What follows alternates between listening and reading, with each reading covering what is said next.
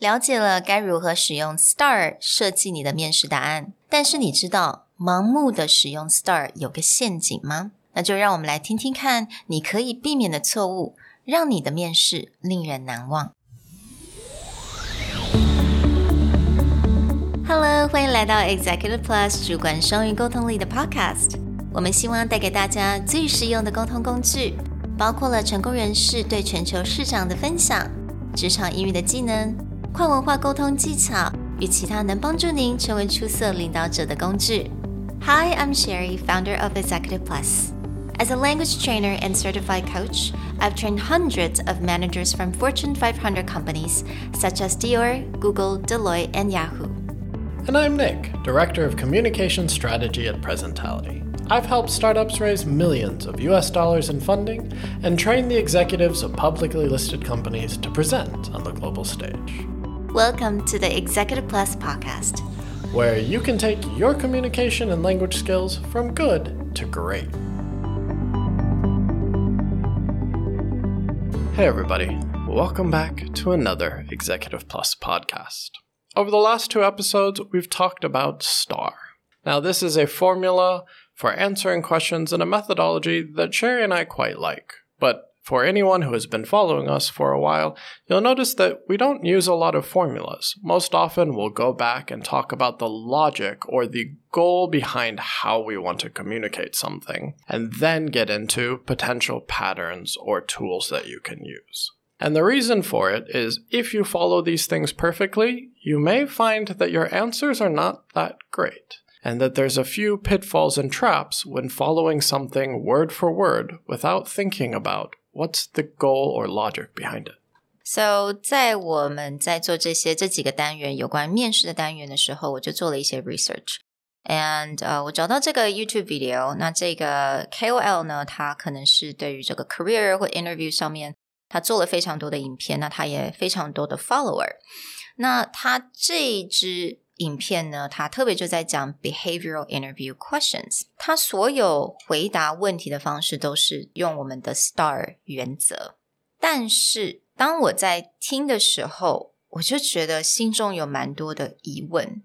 So we're gonna play this video for you guys now. Have a listen and think about it. Can you describe a time when you've worked under pressure? Yes, no problem. I've worked under pressure in various different roles for various different companies, and I actually think I perform better when I'm working under pressure. And one particular situation comes to mind where my manager came into the office at nine o'clock one morning and he said that a member of our team had called in sick and they weren't going to be back in for two weeks. He was asking for a volunteer to step up to take on her tasks as well as your own. So I volunteered to be that person. So even though I didn't know how to carry out her tasks, I wasn't afraid to, to step up because I actually like working under pressure. So my manager gave me a brief of what I needed to do. I then went back to my desk and I formulated a list of all the tasks that I needed to do, including my own work and my work colleagues' work, and I put them in order of priority of what needed to be done. I then cleared my diary so that I didn't have any distractions at all for the next two weeks, and I focused intently on my own work, on my work colleagues' work to make sure they were done on time and to the right standard. A couple of times during the next two weeks, I had to stay behind late after work to get all of the work done, but I didn't mind doing that. And at the end of the two week period, I managed to get everything done, all of the tasks. And it, and it was great for the team, but it was also good for me because I learned some new skills that I hadn't done before by undertaking my work colleagues' tasks. And my manager praised me for getting everything done and for working under pressure and for getting them completed on time. So it was a good experience all round. Great, thank you. Thank you. If you were listening carefully to his answer, you'll find that he's following the STAR formula perfectly.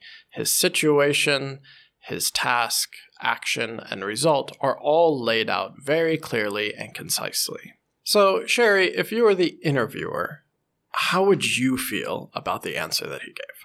如果我是刚刚从大学毕业的话，我还没有非常多的社会经验，可能少许，可能你做 part time。我觉得这个 answer 是还 OK，因为它毕竟它 follow 的 start，那整个 answer 它是蛮简洁，那它也是蛮 succinct to the point，so it's okay for a entry level。 但是如果你现在已经工作五年、十年，even more，或者你已经要你要争取一个主管级的职位的话，那如果我是 interviewer，I would actually go for no. I would not hire this guy based on the answer because there is a lack of authenticity，有个真实性它不在了。 然后它有很多的 statement 都非常的一点都不具体。而且有很多听起来就觉得很不切实际。I don't know if that's how you feel. To be fair to him, he's trying to answer a generic question to give a sample. Yeah. But at the same time, those moments for authenticity are definitely missing, and he's not leaving a lot of room in the way he answers for that to happen. So, for example, the statement like, I love working under pressure, right? there are a few people out there who really just thrive under pressure. But one thing that becomes scary is when you're explaining out how to answer behavioral questions and you're enforcing a certain type of personality. Like you need to answer saying, I thrive under pressure, I work great under pressure, I love finding pressure. That may be true for 1% of the population. Yeah. So if someone goes into the job and goes, okay, I know how to answer this question, which is I need to make them feel that I love working under pressure, that's not going to be true for the majority of people. Exactly. And let's say he said, I love working under pressure. 那他老板说，哦，OK，很好啊，我给你超多 pressure But what if you crack? Then Yeah. you know you don't live up to your own answer. So again, you gotta be authentic. So sometimes working under pressure could be fun, it could be challenging. 但是我们都知道，人生中有非常多的 pressure 并不是好玩. It's not fun. It's really not. Yeah, the stress, it's really unhealthy for your body, unhealthy for your mind.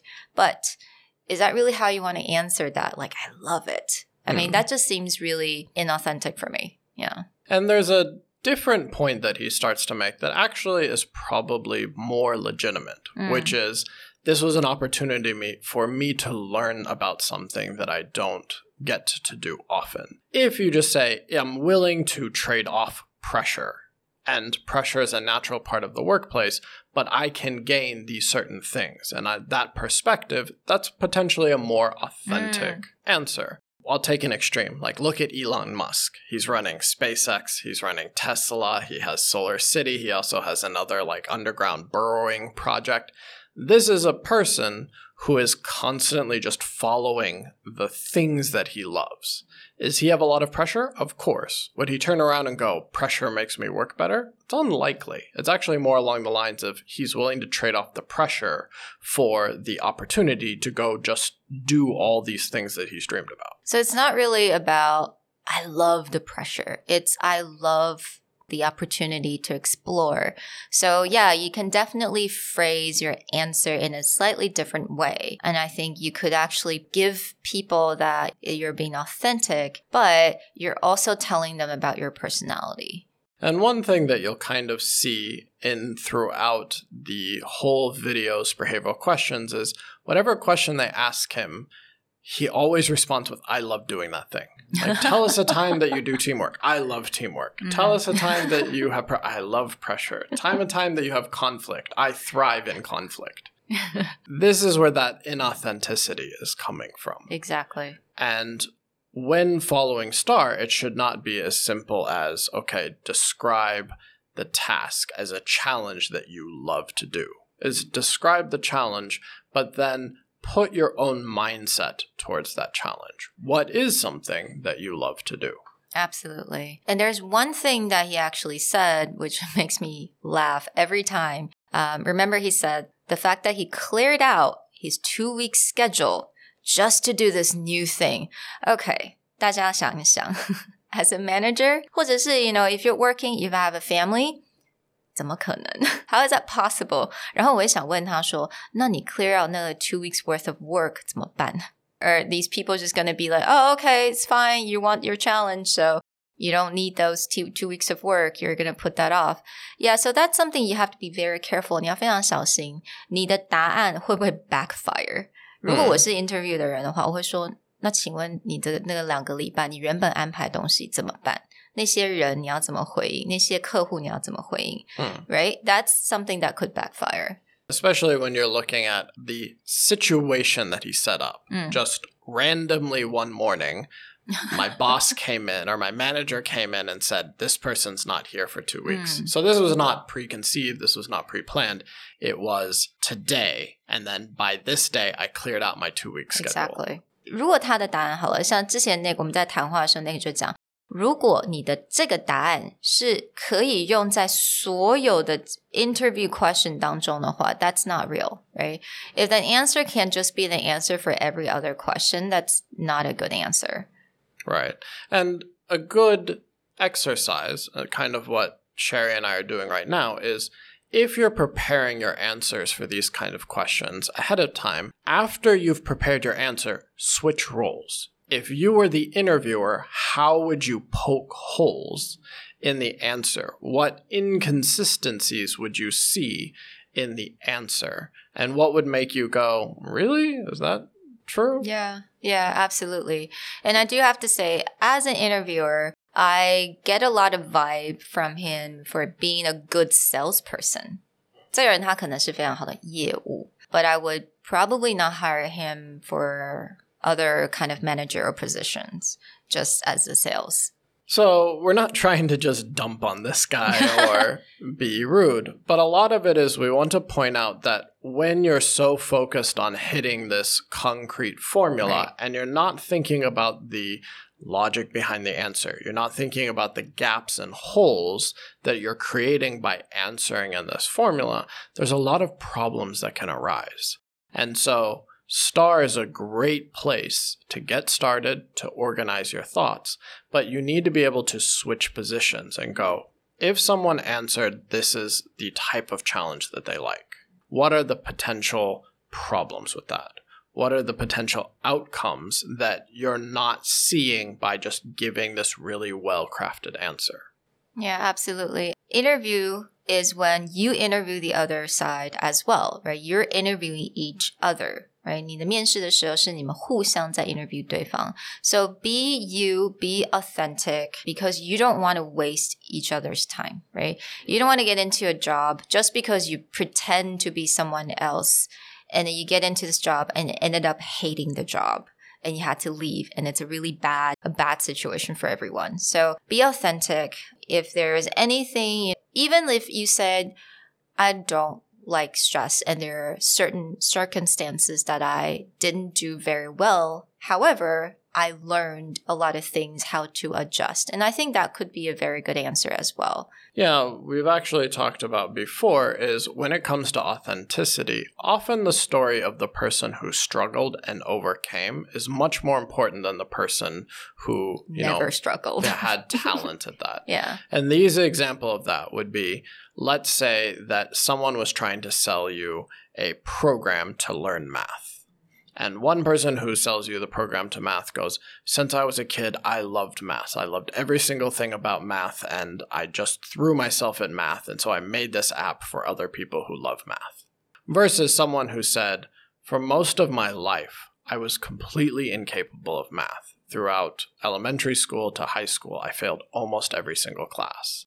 And it wasn't until I sat down and I figured out a different way to study math, and I had a professor sit down and tell me the stories about math that I really started to overcome this challenge. And so I made a program for other people like me who struggled their whole life to find a new way to look at math. Mm which one of those two people are you more likely to hire? The guy who is just naturally talented and puts no thought into it, or you're going to hire the guy who figures out how to create something and then is willing to teach other people how to do it? 所以我希望大家从今天的 video 当中，当然 STAR 非常的重要，但是你还是要小心你的 answer 是不是会给人家感觉到你不太真实。You know, do a little bit of role play with your colleagues, with someone that you respect And see if there's any holes，有没有一些漏洞是你并不想要或者你可以避免的。So definitely have fun with be authentic with your answers. And yeah, star is great, but don't fall into the trap. We'll talk to you guys next time. Bye. Bye. 如果你喜欢我们的 Podcast，欢迎来追踪我们的主管英文 Executive Plus 的 Facebook。那也可以写信到我们的信箱 yourcareerplus at gmail.com。